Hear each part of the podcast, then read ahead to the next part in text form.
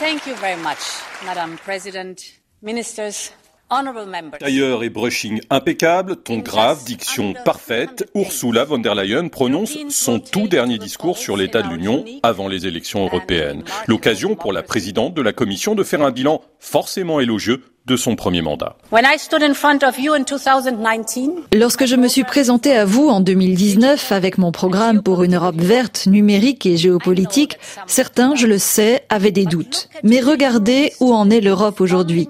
Nous avons vu naître une union géopolitique qui soutient l'Ukraine et nous avons un pacte vert pour l'Europe dont l'ambition est sans pareil.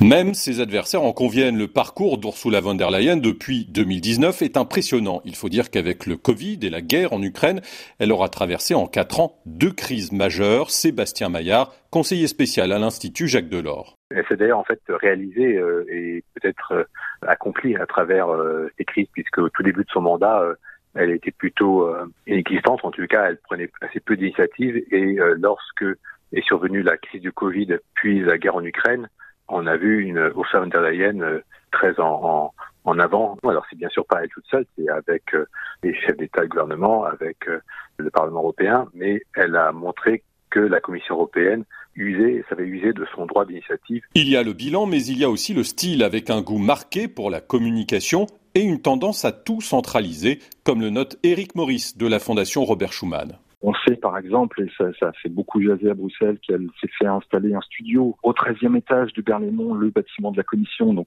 ce qui est un peu un symbole d'une sorte d'isolement et de, de, renfermement et de centralisme au sein de la commission. Et en même temps, euh, Ursula von der Leyen joue beaucoup de la communication. Elle a beaucoup communiqué par les réseaux sociaux, par les vidéos.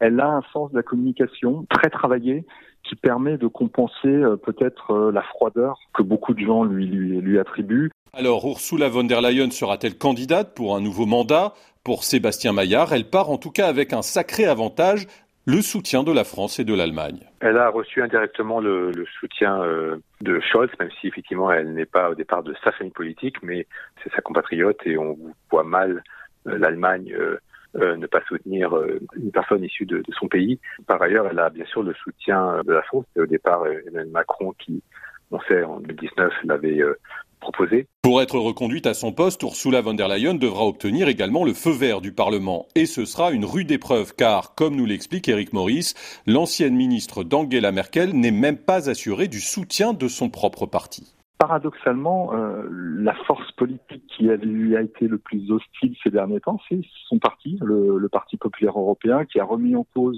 certaines parties du pacte vert. Et donc, c'est pour cela, notamment, qu'elle a beaucoup parlé de politique industrielle et de compétitivité dans son discours, parce qu'elle a besoin aujourd'hui de reconvaincre son Parti euh, populaire européen qu'elle pourrait être, en tout cas, leur meilleure candidate pour briguer à nouveau la présidence de la Commission.